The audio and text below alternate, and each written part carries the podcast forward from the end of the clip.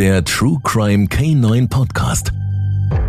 Ungelöste Verbrechen und Vermisstenfälle. Spurensuche mit Spezialhunden. In diesem Podcast geht es um echte Fälle, in denen entweder ein Mensch spurlos verschwindet oder der bzw. die Täter nach einem Leichenfund bis heute nicht gefasst werden konnten. Für die Angehörigen bleibt die Ungewissheit, was passiert ist und die Frage nach dem Warum. Zusätzlich haben alle Stories etwas gemeinsam. Es wurden die unterschiedlichsten Spezialhunde als ein mögliches Einsatzmittel bei den Ermittlungen eingesetzt. Recherchiert und erzählt werden die Fälle von Harmke Horst. In der heutigen Episode geht es um den Fall Sergei Enz. Und nun wünsche ich euch spannendes Zuhören. Es soll ein erholsamer Familienurlaub werden. In Hannover steigen 2016 die vier Mitglieder der Familie Enz in den Flieger und machen sich so auf nach Griechenland. Sie wollen zehn Tage ausspannen, die Sonne, den Strand und das Meer genießen. Alle sind schon sehr aufgeregt, als der Flieger auf Rhodos landet. Das Kofferband kann gar nicht schnell genug anspringen. Endlich hört man das Klacken der ersten Koffer, die aufs rotierende Band fallen. Familie Enz steigt mit ihren Koffern in den Shuttlebus ein. An die griechische Hitze muss man sich erstmal gewöhnen. Der Bus fährt zum ca. 15 Kilometer entfernten Mitzis Grand Hotel. Nach ca. der halben Fahrt steigt die Spannung merklich. Da, das Meer, sprudelt es aus den ersten Reisenden heraus. Die Hotelbeschreibung hatte es zwar bereits verraten, dass das Hotel direkt am Meer liegt, sieht man es dann aber vor Ort, ist die Freude doppelt so groß. Als Familie Enz vom Hotel aus dem Shuttlebus steigt, sehen sie es vor den eigenen Augen. Ein kurzer Weg am Pool vorbei, die Straße überqueren und schon können sie mit den Füßen den heißen Strandsand spüren. Familie Enz verbringt einen wunderbaren Urlaub. Zusammen genießen sie die gemeinsame Zeit. Sie sind viel am und im Wasser. Der erst zweijährige Sohn trägt beim Planschen mit seinem Vater im Wasser die typischen orangenen Schwimmflügel. Lautes Kinderlachen schallt über den großen Pool. Die große Tochter sammelt viele Schätze am Strand. Ihre Kinderaugen leuchten bei jedem Stein oder jeder Muschel, die sie am Strand findet. Sorgfältig bringt sie ihre Funde mit ins Hotelzimmer. Die Eltern genießen die freie Zeit und das leckere griechische Essen in vollen Zügen. In den unterschiedlichsten Konstellationen werden viele Urlaubsbilder geschossen. Denn wer kann beispielsweise schon dem saphirblauen Meer als Hintergrund für ein schönes Pärchenfoto widerstehen? Doch auch der schönste Urlaub neigt sich irgendwann seinem Ende zu. Es ist sehr früh am Morgen des 21. August 2016. Die Kinder schlafen noch. Die Shuttlebus-Abfahrtszeit zum Airport ist circa für 9 Uhr geplant. Schnell werden noch leise die letzten Dinge in die Taschen und Koffer verpackt. Ina bittet ihren Mann Sergei, die großen Mengen an Steinen und Muscheln zurück zum Strand zu bringen, bevor die Kinder aufwachen. So können sie vermutlich die Diskussion umgehen, dass die Schätze leider am Ursprungsort verbleiben müssen. Es ist warm. Sergei trägt an diesem Morgen ein rotes Tommy Hilfiger T-Shirt, eine blaue Shorts und seine schwarz-weißen Nike-Schuhe. Er schnappt sich eine Tüte, füllt die gesammelten Schätze dort ein es waren wohl an die fünf Kilogramm, und nimmt sein Handy in die Hand und geht. Leise zieht Sergei die Hoteltür zu und geht aus dem Hotel, aus der Lobby Richtung Pool. Obwohl der Hin- und Rückweg kaum Zeit in Anspruch nimmt, nur einige Minuten, wartet Ina vergeblich auf die Rückkehr ihres Mannes. Mittlerweile hat sie alles fertig gepackt und ist abfahrtbereit. Ina wird unruhig. Sie erreicht Sergei einfach nicht. Sie findet ihn nicht. Ina wird noch unruhiger, denn der Shuttlebus kann jeden Moment das Hotel erreichen. Angespannt steht sie an der Hotelrezeption. Die Entscheidung, erst einmal ohne ihren Mann, nur mit den Kindern zurückzufliegen, ist Ina weiß Gott nicht leicht gefallen. Viel Zeit darüber nachzudenken hatte sie aber auch nicht. Für den Fall, dass Sergei in der Zwischenzeit auftauchen sollte, hinterlegt Ina seinen Pass und ein paar Wechselkleidungsstücke an der Rezeption und erklärt den Angestellten dort ihre missliche Lage. Sie wolle die Kinder zu Verwandten nach Deutschland bringen und dann unverzüglich zurückkommen, um die Suche nach ihrem Mann fortzusetzen. Durch das Hotel wurde die griechische Polizei über das Verschwinden des 34-jährigen Sergejs informiert. Währenddessen erreichen Ina und die zwei Kinder ihre Heimat Bielefeld. Dort erstattet Ina ebenfalls eine Vermisstenanzeige. Direkt am nächsten Tag, es ist der 22. August 2016, steigt Ina wieder in den Flieger Richtung Rhodos. Unterstützung erhält sie durch die Schwester von Sergei, die sie begleitet. Noch am selben Abend erstatten die beiden selbst noch eine Vermisstenanzeige bei der örtlichen griechischen Polizeidienststelle. Diese nimmt die Ermittlungen auf.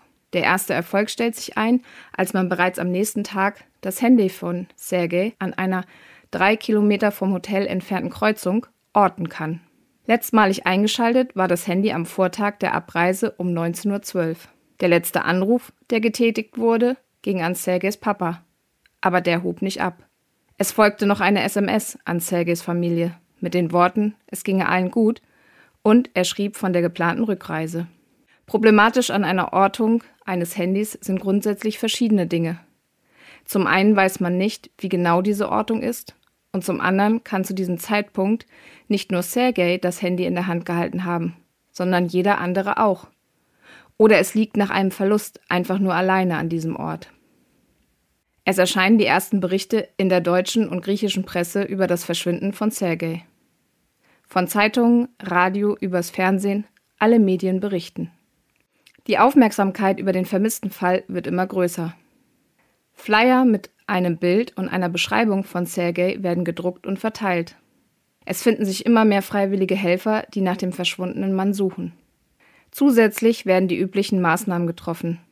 Die Abfrage von Krankenhäusern, ob er dort vielleicht eingeliefert wurde, verläuft negativ. Taxifahrer werden nach möglichen Beobachtungen befragt. Auf Rodders gibt es einige Höhlen und Lost Places. Auch diese wurden durchkämmt. Der Hafen wird durchsucht. Doch nichts führt zum Auffinden von Sergei und so richtige Hinweise auf seinen Verbleib sind auch nicht dabei. Bei den Angehörigen macht sich immer mehr Verzweiflung breit. Ständig haben sie das Gefühl, die Zeit arbeitet gegen sie. Die Frage, was ist passiert, schwebt immer über ihnen. Ina Enz hat mehr und mehr das Gefühl, an der Suche zu zerbrechen. Zudem kommen die finanziellen Sorgen dazu, denn die Suche im Ausland ist mehr als kostspielig. Zehn Tage nach Sergejs Verschwinden ist Ina mit ihrem Schwager und einem Freund unermüdlich bei der Suche auf der Insel nach ihrem Mann. Sie erzählt einem Reporter von RTL, der auch an dem Platz des Verschwindens gereist ist, ihre Geschichte. Tränen laufen über Inas Wangen. Auf die Frage, ob irgendetwas anders war als sonst, senkt Ina nur ihren Kopf und schüttelt ihn mehrfach von links nach rechts. Sie glaubt fest daran, dass ihr Mann noch am Leben ist alle Sichtungen durch Zeugen, die sich bei der Polizei melden, führen leider nicht zu Sergei. Ina steht weiterhin im ständigen Austausch mit der griechischen Polizei. Wieder sind einige Wochen vergangen. Es wird ein neuer Versuch gestartet, Sergei zu finden. Kurz nach Mitternacht steht Ina auf dem leicht schummrigen Flur vor dem Hotelzimmer, in dem ihre Familie Urlaub gemacht hat. In der Hand hält sie einen Gefrierbeutel. Sie hält die Tüte ganz fest in ihren Händen. Denn die Hoffnung ist groß, dass das Kleidungsstück, in diesem Fall eine Schuhsohle, ihres Mannes sie zu ihrem Mann führt. Dank medialer Unterstützung sind Spezialhunde mit ihren Hundeführerinnen und Helfern nach Rhodos eingeflogen worden. Eingesetzt werden in diesem Fall private Personenspürhunde, auch Mentrailer genannt. Sie sind in der Lage, auch nach längerer Zeit die letzte Spur eines Menschen anhand seines Individualgeruches zu suchen. Sie benötigen nur eine eindeutig zuortbare Geruchsprobe des vermissten Menschen. Genau diese hält Ina in der Tüte in den Händen und dieser wird Geruchsartikel genannt. Die Mentrailer werden nacheinander gestartet. Es beginnt ein großer Bloodhound mit Namen Kojak. Er trägt bereits sein Arbeitsgeschirr und ist über die Leine mit seiner Hundeführerin verbunden. Mittlerweile ist der Geruchsträger in einem Einmachglas die Hundeführerin öffnet den Deckel des Glases. Der Bloodhound streckt seine Nase Richtung Schuhsohle, nimmt einen tiefen Atemzug und schlägt sich selbst über seine Nase. In diesem Moment hat er den Individualgeruch von Sergei in seinem Geruchsgedächtnis abgespeichert. Von nun an sucht er nach diesem und ausschließlich nach diesem einen Geruch. Die Suche beginnt. Kojak läuft zügig und zielstrebig den Hotelflur entlang, seine Hundeführerin hinterher. Im Laufschritt geht es raus aus dem Hotel, die Straßen entlang, Richtung Stadtzentrum. Auch wenn es mitten in der Nacht ist, sind die griechischen Temperaturen immer noch ganz schön heiß, was die Suche für die Hunde doppelt anstrengend macht. Beim Trailen erhöht sich die Atemfrequenz des Hundes auf bis zu 300 Atemzüge pro Minute. Im Ruhezustand sind es hingegen nur 40 bis 60 Atemzüge.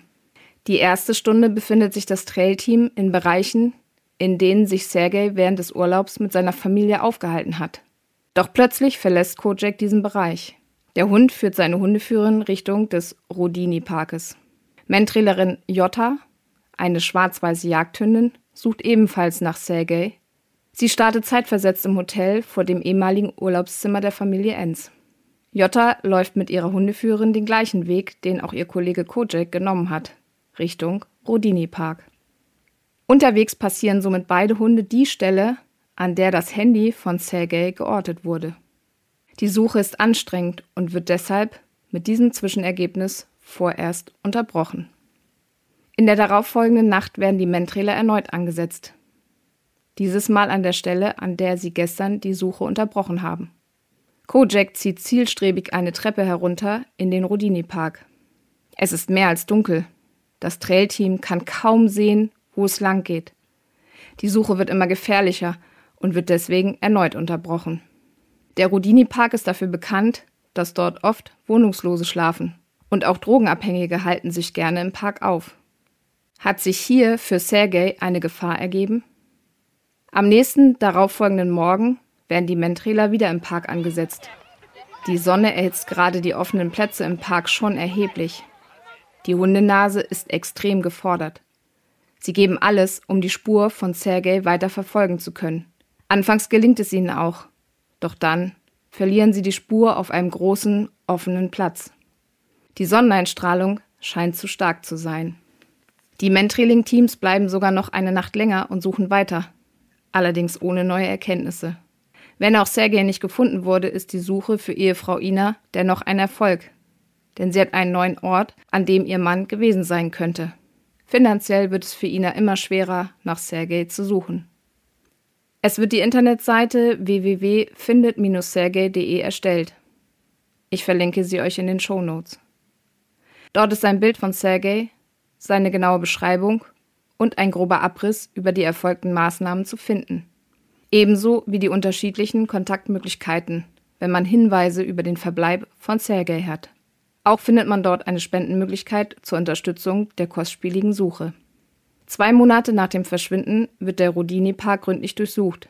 Die Suche führt auch den Bachlauf entlang. Im historischen Park selbst gibt es viele Tiere. Immer wieder passieren Pfaue den Weg. Aber es wird nichts, einfach gar nichts gefunden. Selbst Klöster auf der Insel werden abgeklappert. Dann findet man doch eine erste Spur. Das Handy von Sergei taucht wieder auf. Es ist zwischenzeitlich bei einer anderen Person gelandet, die es gekauft hat. Doch alle Überprüfungen des Mobiltelefons ergeben leider keinen Hinweis. Der von der Familie beauftragte Privatdetektiv kann Sergei ebenfalls nicht finden. Auch in diesem vermissten Fall sind einige Theorien aufgestellt worden, was mit Sergei passiert sein könnte. Eine Selbsttötung steht im Fall Sergei Enz im Raum. Sein persönliches Umfeld hält dies allerdings für eher unwahrscheinlich. Gerade seine Frau beschreibt ihn als lebensbejahenden Menschen. Im Urlaub gab es ebenfalls keinerlei Hinweise darauf, dass es Sergei nicht gut gehen könnte. Dem entgegen steht auch, dass er als ein sehr verantwortungsvoller Vater und Partner beschrieben wird. Zum Strand zu gehen war dazu auf Initiative seiner Frau und nicht auf seinen eigenen Wunsch entstanden. Ein Unfall könnte passiert sein, in welcher Form auch immer. Sergei leidet an einer Stoffwechselerkrankung. Ist diese ihm zum Verhängnis geworden und er konnte nicht beispielsweise von Passanten gerettet werden? Für Außenstehende klingt ein aus dem Nichts heraus stattfindender abrupter Kontaktabbruch in diesem Fall auch eher als unwahrscheinlich.